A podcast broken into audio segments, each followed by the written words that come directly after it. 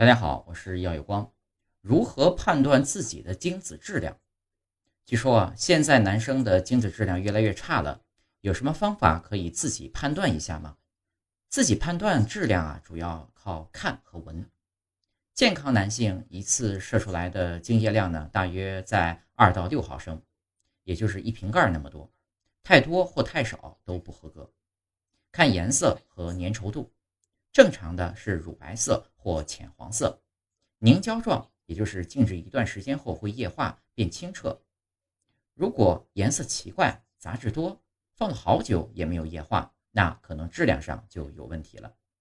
然后呢，还可以闻味道，正常的精子味道，懂的都懂。如果闻味道发现让人窒息的腥臭味，也可能是出了质量问题。